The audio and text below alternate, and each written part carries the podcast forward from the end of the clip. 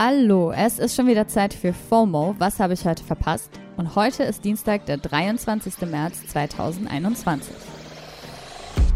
Mein Name ist Dan Azarin und diese Woche scrolle ich mich täglich durch das komplette Internet und halte euch hier auf Spotify immer um 17 Uhr auf dem Laufenden. Heute geht es um die Ergebnisse des Corona-Gipfels, einen nicht enden wollenden Twitch-Stream und die neuesten Gerüchte um Loredana. Das ist die altbekannte Werbetrommel. Jetzt kommt eine kurze Unterbrechung. Hey Hakan, wie stellst du dir eigentlich deine Rente so vor?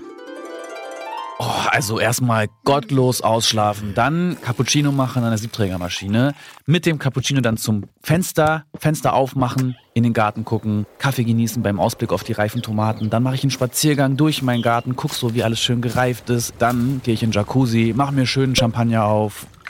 Ja, also irgendwie so. Boah, das klingt auf jeden Fall traumhaft. Aber Jacuzzi, Champagner, wie willst du das alles leisten können? Äh, Tatsächlich ist in jüngeren Generationen jetzt schon klar, dass die staatliche Rente für sie nicht reichen wird. Aber ich zum Beispiel weiß auch gar nicht so richtig, was ich jetzt schon tun könnte, um für mein Alter vorzusorgen. dafür gibt's natürlich Unterstützung. Unser Werbepartner Clark hilft euch, mehr aus eurer Rente rauszuholen. Die bieten unverbindliche Vergleiche verschiedener Altersvorsorgen an und gestalten euch ein persönliches Angebot, das genau zu euren Bedürfnissen passt. Außerdem könnt ihr mit Clark auch alle eure Versicherungen managen. Also ihr könnt die Versicherungen, die ihr schon habt, da hochladen und somit den Überblick bewahren. Wenn ihr euch jetzt anmeldet und zwei Versicherungen hochladet, also zum Beispiel eure Hausrat- und eure Fahrradversicherung, dann bekommt ihr einen 30 Euro Shopping-Gutschein geschenkt. Euer Code für den Gutschein ist FOMO24. FOMO natürlich groß geschrieben. Den Link findet ihr auch in den Shownotes. So, und ich gehe jetzt mal meinen Jacuzzi planen. Werbung Ende. Ja, heute kommt man nicht umhin, sich die Ergebnisse der Konferenz der MinisterpräsidentInnen anzuschauen. Deswegen springen wir jetzt einfach direkt ohne Petting in das Thema. Der Lockdown wird bis zum 18. April verlängert und das ganze Land soll von Gründonnerstag bis Ostersonntag zu Hause bleiben. Also für Heidinnen wie mich vom 1. bis 5. April. Und vor allem die Nachricht, dass die Supermärkte eben auch am 1. April geschlossen bleiben sollen, hat auf Twitter für ein bisschen Furore gesorgt. Es ist von Hamsterkäufen die Rede, Klopapier-Memes werden wieder aufgewärmt und die Frage nach der Weltfremdheit der beteiligten MinisterInnen wurde mal in den Raum geworfen. Der Tweet dazu vom grünen Abgeordneten Lasse Petersdotter ist auf jeden Fall öfter in meinem Feed aufgeploppt.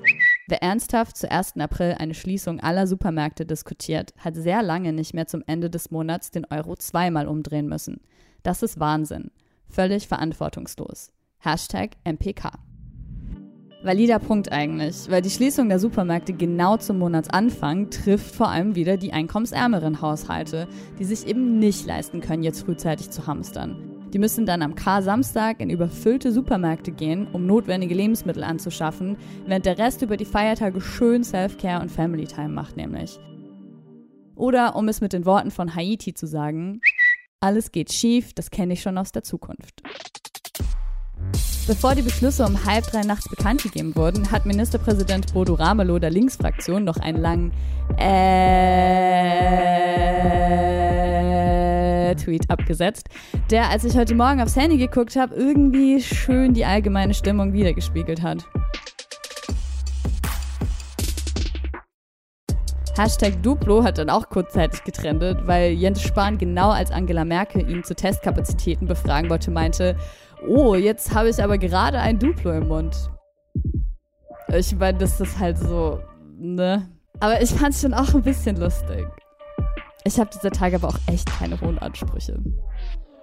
Also eine Art und Weise, sich über den ganzen Lockdown-Wahnsinn zu retten und dabei auch noch fett Kohle zu machen, demonstriert zurzeit Twitch-Streamer Ludwig.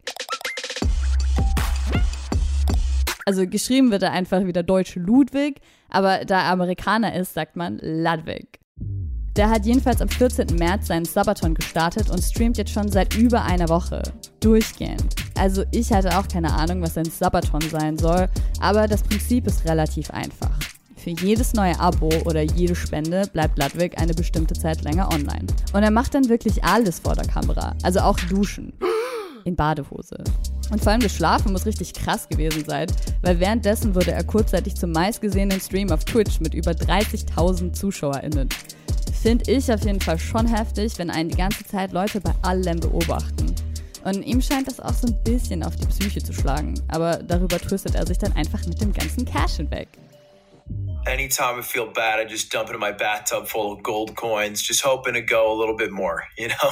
Also er sagt, immer wenn ich mich schlecht fühle, tauche ich einfach in meine Badewanne voller Goldmünzen. Hat ziemliche Dagobert Duck Vibes auf jeden Fall. Die hören da auch noch nicht auf.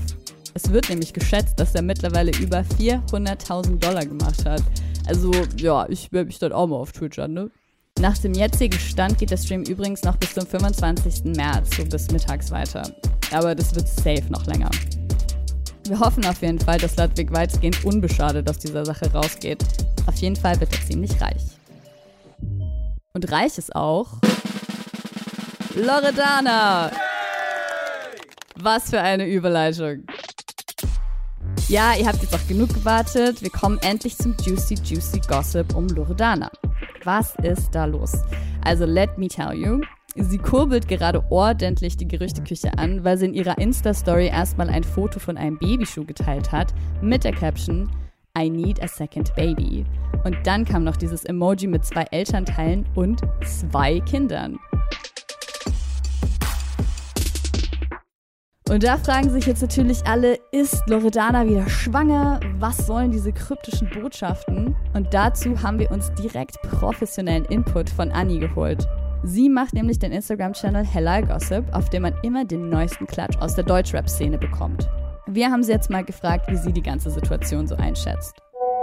Loredana hat auf jeden Fall Promo durchgespielt und es wirkt ein bisschen so, als würde sie sich gerade was die ganzen Posts über ihr Liebesleben angeht, stark an Kylie Jenner und Travis Scott orientieren. Sie nennt es so gut wie nie genau beim Namen. Dasselbe jetzt auch mit dem Familien-Emoji. Das hat sie damals, als sie mit Hannah schwanger war, auch schon so gemacht. Nur hat sie da ein Familien-Emoji mit einem Kind in ihrer Story geteilt. Ich glaube, dass Loredana das macht, weil sie ganz genau weiß, dass Leute danach spekulieren und drüber reden werden. Sie ist ein Profi. Danke für deine Nachricht, Ani. Und wie es weitergeht, könnt ihr sicher noch auf Helal Gossip weiterverfolgen. Okay, und ganz kurz noch, weil wir gerade eine Sprachnachricht gehört haben.